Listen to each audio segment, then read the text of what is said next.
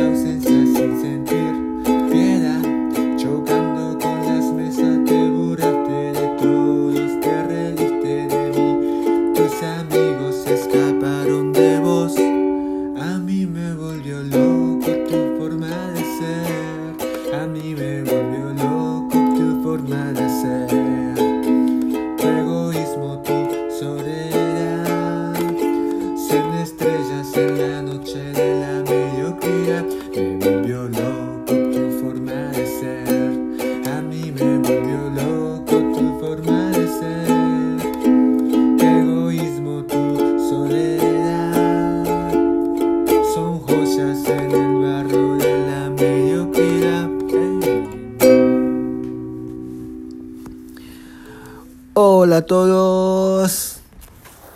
こんにちは。皆さんこんにちは、えー今回は、えー日本語で今回はその日本人のあのスペイン語を勉強している方向けにちょっとなんかアドバイスができればなと思ってあの録音しております。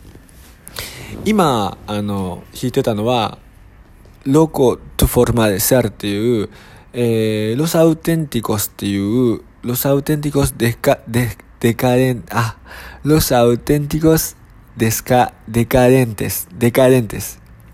っていう、 Los Auténticos Decadentes っていう、あの、バンドの歌なんですけど、まあ、アルゼンチンのバンドですね。えー、私は、あの、大学の時に、アルゼンチンに、えー、1、2ヶ月ぐらいかな、いて、で、今は、あの、モンテビデオ、ウルグアイにいるので、まあ、すごい、あの、スペイン語もそうですけど、その、アルゼンチンとかウルグアイの、その、まあ、なんていうんですかね、エパニオルで、リオプラテンセっていうかな、その、リオデラプラタっていう川があるんですけど、そこがアルゼンチンと、えウルグアイの間にある川なんですね。まあ、ほとんど海なんですけど、まあ、河口っていう感じで、あの、まあ、そこのリオデラプラタ地域一帯のスペイン語っていうのは結構特徴があって、あの、例えば、あの、Y を、Y とか、エレレとかの発音を、あの、例えば、ジョじゃなくて、まあ、結構、ショっていう人もいるし、えー、LL だったらまあ例えば動詞だったらジョウェールとかジェガールとかそういう単語があると思うんですけどそこもショウェールとかシェガールっていう風に言う人が結構まあ全員とは言わないですけど多いかな。ショメシャモとかえーテアビソクワンドシェゲとかまあその車種書は多分アルゼンチンとかウルグアイの人がの発音の、まあ、一番特徴的なあのそのアクセントというかあのまあ鉛かなっていうふうに思います。まあでもジョとか普通にあのジョとかいうふうに言う人も結構いますね。でもうーんどうなんだろう。なんかそういうなんでそういうふうに言う人もいれば書っていう人もいるのかなっていうところはあんまりよく正直分かってないんですけどでも世代的には結構ジョとかっていうこっちでジョとかちゃんとジェガールとかっていう人は結構年配の方が多いかなっていう気はしてます。なんでそのその書とかジョとかっていうふうにちゃんとジョっていう人がいるいる中でまた書っていう人もいるのかなっていうところのなんかそのなんでなのかなっていうのはちょっと私で私としても分かってはいないんですけどまあ結構まあいろいろいますね。であとはなんだろう鉛っていうかまああの二人称が「to」じゃなくて「ボス」を使うのは結構まあ皆さんご存知だと思うんですけどえー、例えば「¿Cómo estás?」って言って「muy bien」いとって言うと思うんですよね。まあ、普通のスペインのスペイン語だったりとか、まあ、大体の地域は。でも、アルゼンチンとかウルグアイは、トドイエン、イボスって言いますね。まあ、トゥ使う人もいますけど、なんか、ウルグアイだとちょっと変な現象が起きてて、なんか、ボスは、あの、ものすごい、あの、親しい仲っていうか、まあ結構、気心の知れてる人にボス使って、to を使うと、なんか、ボスよりもちょっと丁寧になるみたいな、そういうなんか、意識があるのか、結構なんかその、例えば仕事とかでも、その、うす手を使うほどまで、あの距離は、その、なんか距離はないけど、ボスはちょっとさすがに距離が近すぎるなっていう相手に対してとか、to って使いますね。なんかあの、仕事とかで、まあ、2、3回顔合わせたことあって、で、なんか、久々に会って、まあ、ちょっと挨拶するときとか、コンヘタースって言って、ウィエンヒトゥーって言いますね。まあ、トゥ使う人も結構います、だから。なんかボスは、なんかその、もう、すごいなんか砕けてるようなイメージみたいですね、ウルグアイ人の中では。で、で、一番なんか私がちょっとなんか、うんって思うのが、その、結構トゥとか使、頑張って使うんですけど、ウルグア人ってその綺麗、なんか丁寧に見せるために多分使うんでしょうけど、その、コンフガションがちゃんとできてないっていう、その、活用があんまり、あの、トゥ使うくせに、例えば、デシエルとかだったら、えー、 tú だったら dices かな？ tú dices になると思うんですけど、 tú decís とか、まあ、 vos の活用のまま tú を使っちゃうみたいな。例えば、 tú sos とかね。 vos sos じゃなくてわかりますけど、 tú だったら tú eres になりますよね。でもなんかそこは、あの、ちゃんと活用できてないんだなっていう、例えば tú, tú sos, tú, tú tenés とか、 tienes じゃなくて tú tenés とか。まあそんな感じです。で、まあ、えー、スペイン語の学習に関してのアドバイスっていうことで今回は、あの、皆さんになんか、なんかいろいろと共有できたらなと思ってるんですけど、えー、うん、まあ私も大学の2年生ぐらいから、えー、大学では2、3年間ぐらい勉強して、まあ本当に初歩の初歩の、あの、コモエタス、モイビエン、イトゥみたいなところから、あとがメジャモ、カイシ、スズキとか、エンカンタード、ウングストとか、そういうところから勉強したんですけど、うーん、そうですね。私は大学の時に結構その中南米の友達だったりっていうのとか、アルゼンチンの友達だったりっていうのが結構いたので、まあその、勉強したことを、まあ、使う機会が結構多かったっていうのは、すごいその学習の、なんていうんですかね、あの、がすごい、はかどったというか、進みやすかったかなっていうところがあって、で、大学卒業した時にどれぐらいのレベルだったのかな？でも正直そこまで高いレベルだったとは自分でも思ってなくて、うん、本当に中級よりも全然下ぐらいかなっていう感じだったんですけど、まあ今、あの、こっちウルグアイにもう1年3ヶ月ぐらい住んで、あの、今デレを、あの、受けようと思って勉強してるとこなんですけど、ちょうどこの前そのデレが大体自分はどのデレのそのレベルで受けたらいいのかなっていう、その、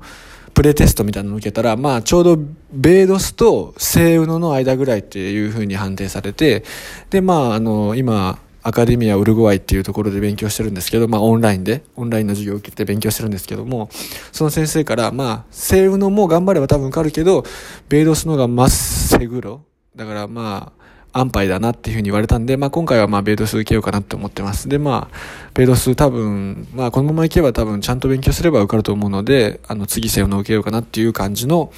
スペイン語の、えー、学習は続いております。で、私のその、スペイン語の勉強にのに関するまあアドバイスっていうか、そのこういうふうにした方がいいんじゃないっていうのはあんまりその僕自身がめちゃめちゃできるわけじゃないので偉そうには言えないんですけど、まあやっぱりその、できるだけそのが言語はやっぱり触れることが一番大事かなっていうふうに思っていて、まあ私なんかその外国に来て、そのスペイン語圏に来ているので、まあ嫌でも結構その関わる、あのスペイン語と関わる機会があって、そういう中でやっぱその、あの言語やっぱり関わりながらじゃないとなかなか身につかないものなのかなっていうふうに思います。ただその本本読んでその本だけ読んでそのあの身につけた知識だけじゃなかなかねそのただ自分の頭の中だけっていうやっぱり言葉ってコミュニケーションを取るためのあのものだと思うのでそのただただ単語だけ覚えてみたいな。まあテストとかねそういうのを通るためには必要なあの場合とかも結構ありますけどでもやっぱりその言語っていうのはコミュニケーションのツールとしてあの生まれたものなので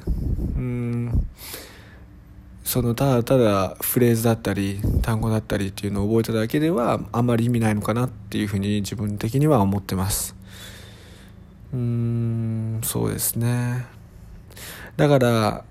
全然勉強してないけどあのこっちに住んでなんとなく覚えたっていう人とかも結構、まあ、日本人の方とかで見て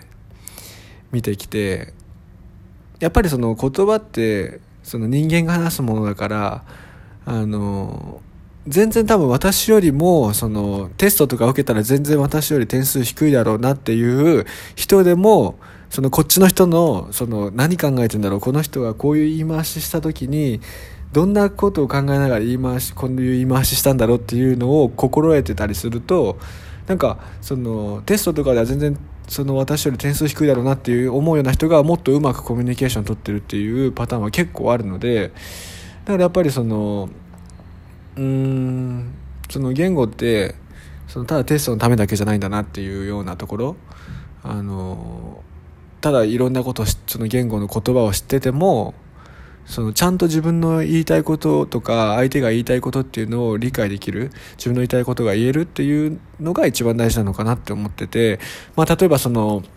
日本語を話しててもこいつ何が言いたいんだろうみたいなとかなんかこいつの言ってることわからないなっていうかコミュニケーション取れない人とかって結構いっぱいあると思うんですよ。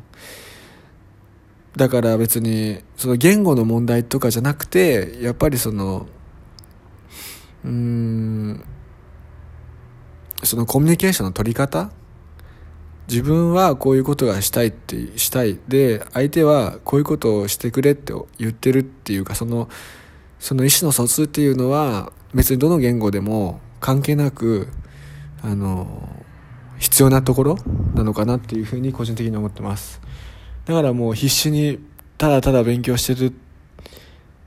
えー、ってだけだとまあちょっと見てて悲しいなって思います。なんかただの言語オタクみたいななってるの人を見ると、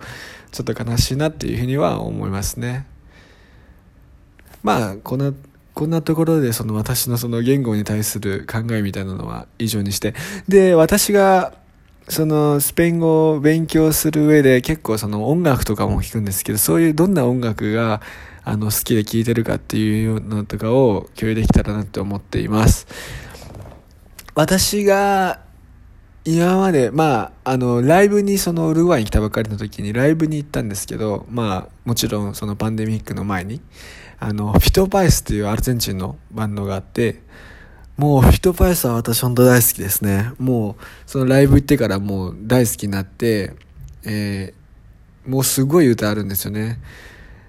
で、まあ前回のポッドキャストでも最初なんか、えー、ウケレレと一緒にあの歌った曲があると思いますけどフィトパイスは本当大好きでもうすごいいい曲があるので皆さんもぜひフィトパイス聴いてほしいなって思いますまあウルグアイのバンドだったりするとえー、エル・クワルテートでノスっていうあのバンドは私は大好きでまあこのあのバンドの曲を聴くとウルグアイ人がそのどんなことを考えてるのかっていうかウルグアイのその文化とかあの、歴史みたいなところですかね。あと、ウルグアイの人がよく使う言い回しだったりとか、物のの名前だったりっていうのが、すごいあの含まれていて、わあ、ウルグアイのことを勉強できるな、すごいウルグアイの人ってこんなこと考えるんだっていうようなところをすごい、あの、勉強できるっていうか、のもあるし、勉強できるっていうのもあるし、歌自体がもうすごいいい歌ばっかなんで、あの、エル・クワルテットでノスは結構おすすめです。他は、スペイン語を勉強したばっかりの時は結構私マナーが結構好きで、まあ結構ロマンティックな感じの歌なんですけど、ロマンティックすぎてちょっとキモいみたいな言う人も結構、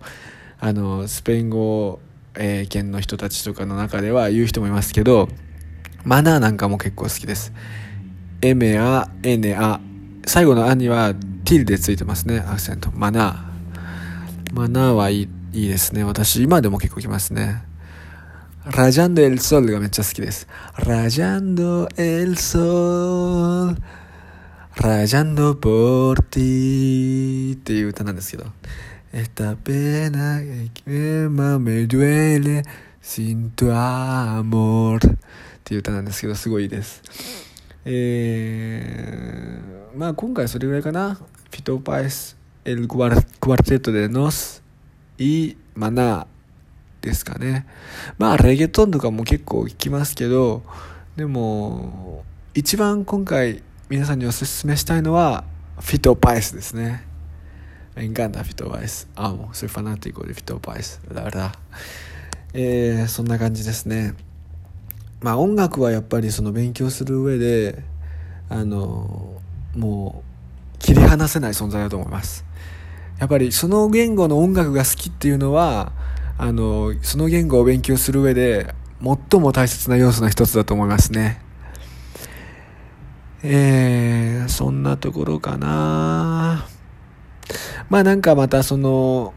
スペイン語の表現だったりっていうところで、今後、その日本人でスペイン語を勉強したいっていうか勉強してるっていう人に対して、あの何か、あの、まあ全然私スペイン語そんなできないですけど、あの、皆さんに何かアドバイスできたらなっていうふうには、あの、思ってるので、何かコメントとかがあれば、私に直接連絡でも、メールでも、何でもしてくれれば、あの、そういったテーマをもとに、テーマを題材にして、また、